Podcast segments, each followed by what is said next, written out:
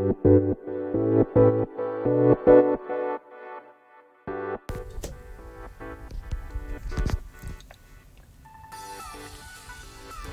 い、始まりました。本を読んでは独り言ラジオ。私、変な髪型をしたポンコツ薬剤師こと町田勝利でございます。はい、というわけでですね、今日も読んだんだか読んでいないんだか、積んだんだか積んでいないんだかといった本たちの中からですね、一冊紹介してゆるりと語っていきたいと思います。はい。今日はですね、えー、いつもあの AirPods Pro をつけてですね、収録しているんですけど、ちょっと諸事情があって、接続登録を、えー、なんだ、解除してしまいまして。で、まあもう一回再接続すればいいんですけど、まあ、今それをその時間ももったいないような、えー、状況でございましてですね。はい、えー、そのまま iPhone に吹き込んでおります。はい。というわけでですね、えー、そんな諸事情はさておき、え私の、まあ、勝手に自分企画、え絵本ウィークですね。絵本ウィークの、え6日目ですかね。はい。今日紹介する絵本は「なんなんなん」という絵本でございます。こちらはですね、えー、いつだか、えー、ちゃんとした時期は覚えておりませんが、いつも聞いておりますですね、 Voicy の荒木博行のブックカフェにてですね、えー、まあ、名物企画として絵本カフェというのがあるんですけれども、えー、絵本カフェというのは絵本ナビというですね、まあ、サイトがサイトというか、まあ、サービスがありまして、えー、そこのですね編集長だったかな？編集長の方と、まあ、荒木マスターですね。ブックカフェの荒木マスターが3ヶ月に1回のペースでテーマテーマとなる絵本3冊ですね。について、まあ、対談というか語り合うという場でございます。荒木マスターが確か絵本ナビの、えー、なんだっけ、社外取締役？じゃないな。アドバイザー？ちょっと覚えてませんが、まあ、とにかくそのサービスに関わっていることもあって、えー、まあ、実現した企画ということもありますし、テーマ、テーマとなるですね、絵本は、絵本ナビの編集長の方から、えー、まあ、提示いただくという感じですね。なんで荒木マスター自身もですね、絵本カフェで、その絵本に出会うのを結構楽しみにしてるんじゃないかななんてリスナーとしては感じるところでございます。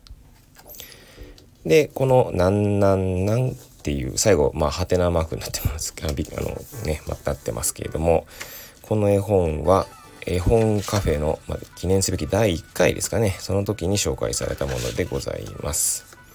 はい。で、そしてまあ自分も購入したと。はい、そんなきっかけとなっている絵本でございます。こちらですね。まあ、新しい絵本ということもあって、ちなみにこれいつだ？いつ？はい、2022年10月31日初版第一釣り発行となっておりますね。ちなみに文章がマック・バーネットさん、そして絵がカーソン・エリスさん、そして翻訳したのがアーサー・ビナードさんですね。あ、翻訳者が日本人じゃなかったんですね。なんかそこちゃんと今、今見て思いましたけど、あ、へえ。アメリカのミシガン州に生まれ、五大湖で遊びながら育つ。高校の頃から詩を書き出し、ニューヨーク州コルゲート大で大学で英米文学を学ぶ。卒業と同時に日本へ渡り日本語での詩作詩の詩を作るということですねそれと翻訳を開始えー、第一詩集「釣り上げては」えー、が中原中也賞に選ばれ。へえあそうなんだ。ちょっとあれですね。このアーサー・ビナードさんの詩集ちょっと買ってみようかな。はい。買ってみようかななんて思いました。はい。まあそんな、えー、3社による作品でございますが。こちらはまあ新しい本ということもあった。新品新品通か、えー、まあなんだ。いつもですねお世話になっております行きつけの本屋さんですね桑畑書店さんに注文してまあ、購入したこともあってですね、なんつうんだろう。古本じゃなくて新品として買ったわけですね。なので帯とかついているんですけども、帯の文言を紹介したいと思います。君が世界で一番ラブしているのは誰ですか？ラブの謎から物語が始まります。そして背拍子側ですね。バーコードがついている方ですけど、こちらはアメリカを代表する作家と画家が一緒に永遠のテーマ What is Love? を掘り下げてこの本が生まれた。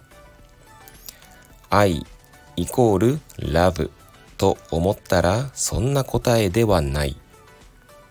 ラブそのものがなんなんなんなのだ。はい。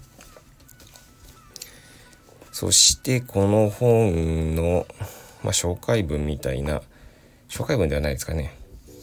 まあ、表紙じゃねえな、カバーですかカバーの内側に、まあ、またこう文章が書かれているんですけれども、そちらを紹介したいと思います。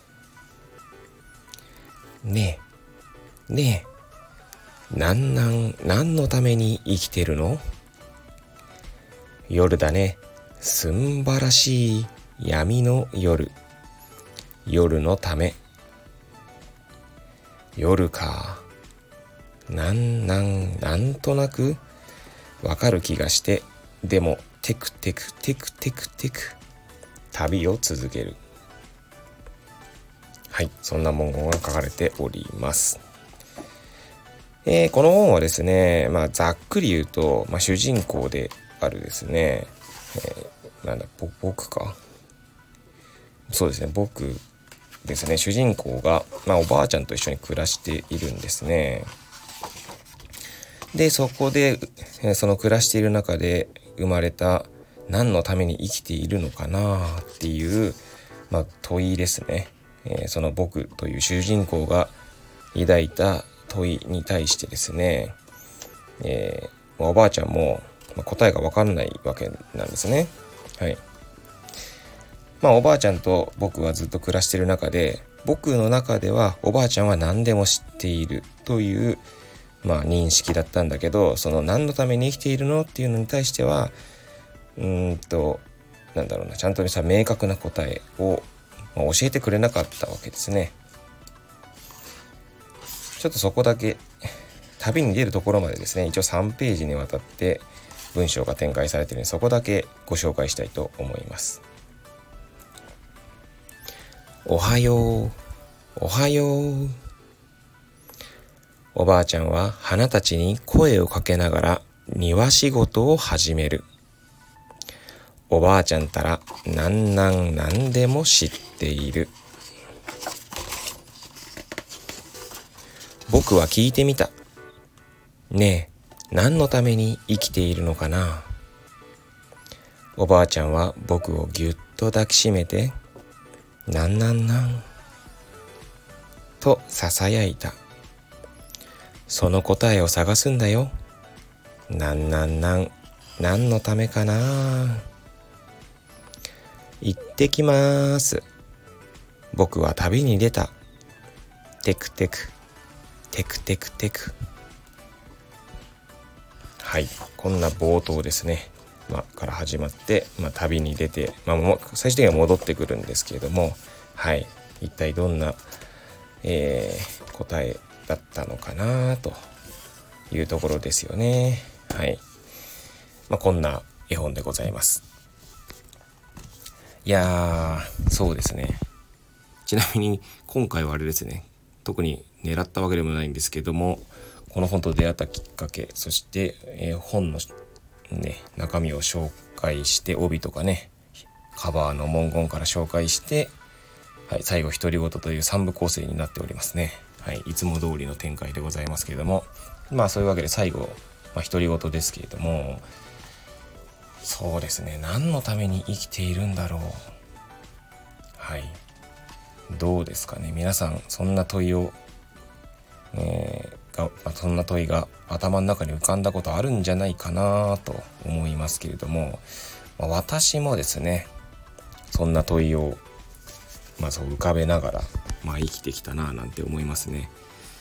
特に一番なんかこうそのその問いに苦しんだ時期ですね。まあ、今でもですね何のために生きてるのかって思えば別に答えが出るわけではないんですけどただまあそのたその問いって結構苦しい時がまあ私にはありましたね。どうですか？皆さんはなんかこうその問いまあ何のために生きているんだろうってまあ一度は多分まあそういう言葉じゃないにしろ同じような問いを抱えたことがあるんじゃないかなと思うんですけれどもその時ってどうでしたかね？苦しかったですかねそれとも楽しかったですかねまあもちろんそんな、なんかこう、私のね、語彙力不足でその苦しいか楽しいかみたいなことしか言いませんでしたけど、なんかまあ、その時々に応じてですね、その言葉に、まあ、付随する感情っていうのはまた異なったりするんじゃないかなと思いますね。まあ、私が小学生だったと思いますけど、その時に何のために生きてるんだろうって思った時は結構苦しかったですね。うん。今でもなんとなくこう思い浮かべますけれども。でも今はですね例えばじゃあ何のために生きてるんだろうって、まあ、別にその答えはですねまあ明確なのはないですけれども。でも今別にその問いを多分こう頭に浮かべてもですね別に苦しくはないんですね。なんかそんなななんなんでしょうねこの違いはね。うん。まあ、それがそれこそがまあ生きてきた証なのかもしれないし、うん、育ってきた、まあなんだろう、生きてきたこの年月というんでしょうかね。それがその、うん、何のために生きているんだろうという、まあ、答えを想起した時に、えー、なんだ、宿る感情とか、その気持ちというものにつながっているのかななんて気もしますね。はい。まあ、とにかくですね、ちょっと話を戻すとですね、なんなんなんという、この What is love ですね。love。ね。ラブって確かに愛とイコールなのかっていうと、なんかそんな感じでもない気もしますよね。先ほど帯の文言にありましたけどね。うん。そう、そして愛という言葉もですね、結構なんかこう考えてみると深いなぁなんて思ったりしますね。うん。まあそんな問いをですね、こう、また考えるきっかけになるんじゃないかなという絵本でございます。ちなみにこちらは定価、本体価格が1700円プラス税ですね。小学館から出ておりますので、えもしよろしかったらですね、この絵本を手に取っていただけると幸いでございます。はい。えー、まあ勝手に自分企画の絵本ウィークですね。まあ大人こそ、まあ、絵本を読んで、読んでですね、何かいろいろ考えてみてはいかがですかという、まあ私の、私なりのメッセージでもありますし、これからもですね、この絵本ウィークですね、定期的に開催していきたいと思っております。はい。明日がま最後ですかね。今回の絵本ウィークは最後の作品になりますけれども、何を紹介しようか今も迷っておりますけれども、はい。まあ、そんな感じでございます。はい。というわけでですね、えー、また次回お会いいたしましょう。ごきげんよう。